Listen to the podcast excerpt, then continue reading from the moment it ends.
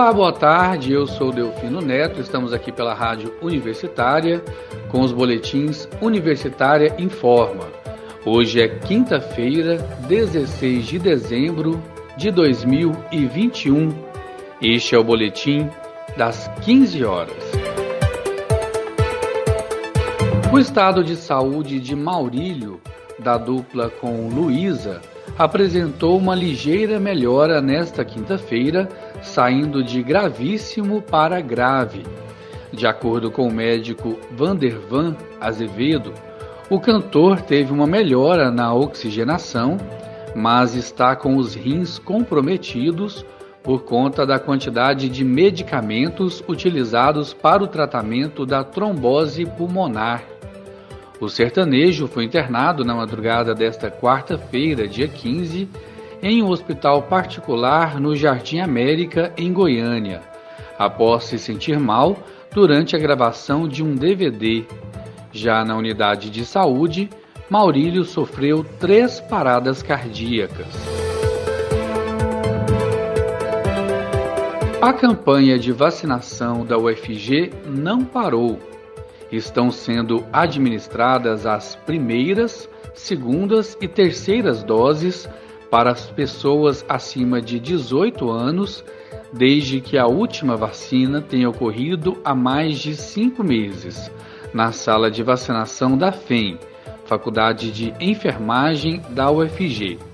Então anote aí, a vacinação na sala de vacinação da FEM é de segunda a sexta-feira, das 8 da manhã às 4 da tarde.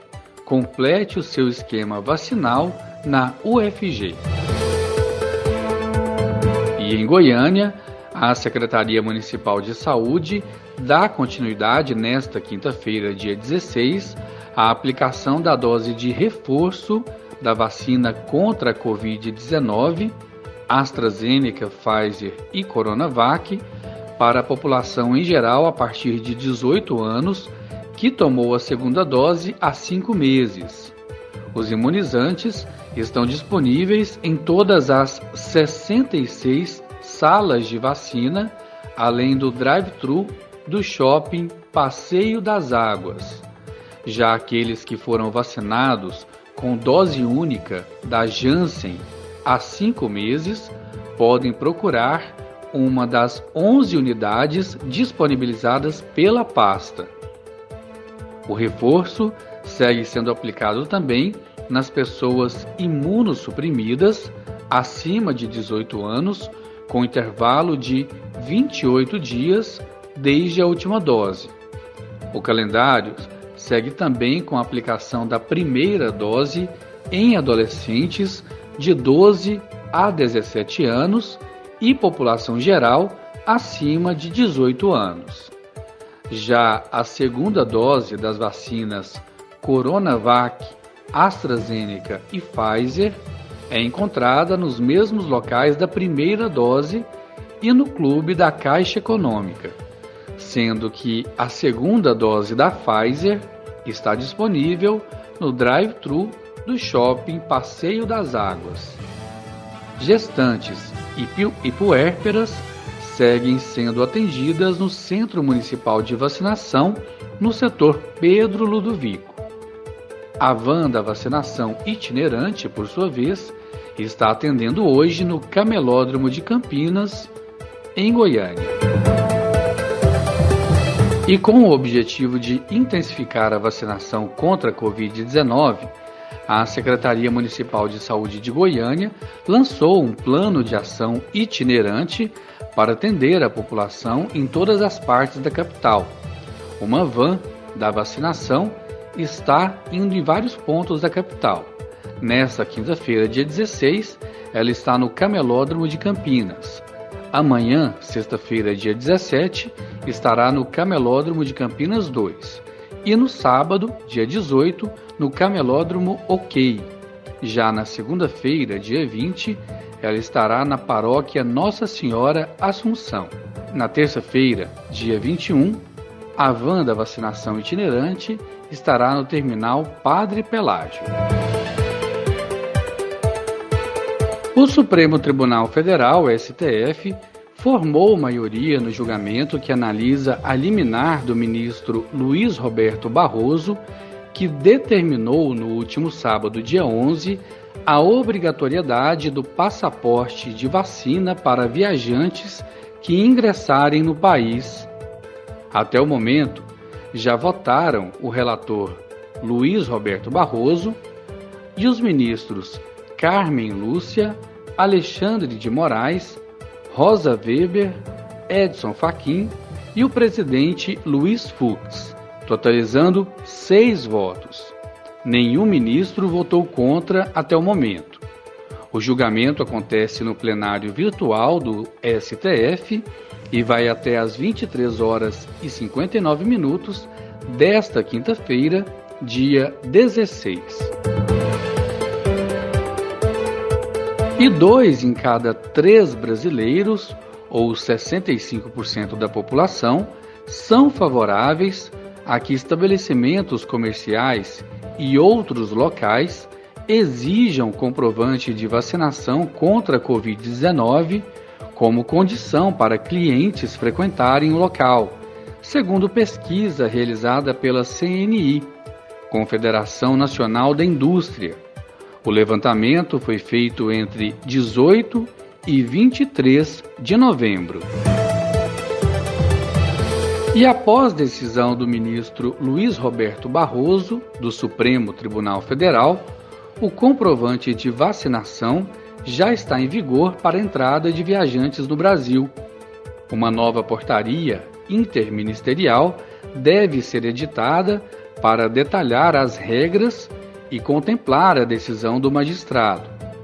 Desta forma, a Anvisa iniciou a cobrança do comprovante de vacinação ao mesmo tempo em que realiza as avaliações pontuais para os casos em que os viajantes possam ser prejudicados pela mudança de regra entre o período do seu embarque e da sua chegada ao Brasil. A cobrança e orientação aos viajantes já está sendo implementada ao longo desta semana em todos os aeroportos com chegada de voos internacionais de forma que os passageiros já estão sendo interpelados em relação à exigência do documento, diz a nota da Anvisa, Agência Nacional de Vigilância Sanitária. Covid-19. Anvisa autoriza a vacinação de crianças de 5 a 11 anos com a vacina da Pfizer. A Agência Nacional de Vigilância Sanitária, Anvisa, incluiu crianças de 5 a 11 anos na bula da vacina da Pfizer contra a Covid-19. A decisão foi anunciada em reunião virtual nesta quinta-feira. Abre aspas. Não há relato de nenhum evento adverso sério de preocupação e não há relato relacionado a casos muito graves de mortalidade por conta da vacinação comparada com placebo. Esse perfil de segurança é importante e a gente sabe que esse é uma das maiores preocupações na hora de extrapolar uma vacina para a população pediátrica, afirmou o gerente geral de medicamentos de produtos biológicos da Anvisa, Gustavo Mendes. A composição da vacina contra a Covid para crianças é diferente da dos adultos e corresponde a um terço da dose. Para diferenciá-las, os frascos terão cores laranja e roxa, respectivamente.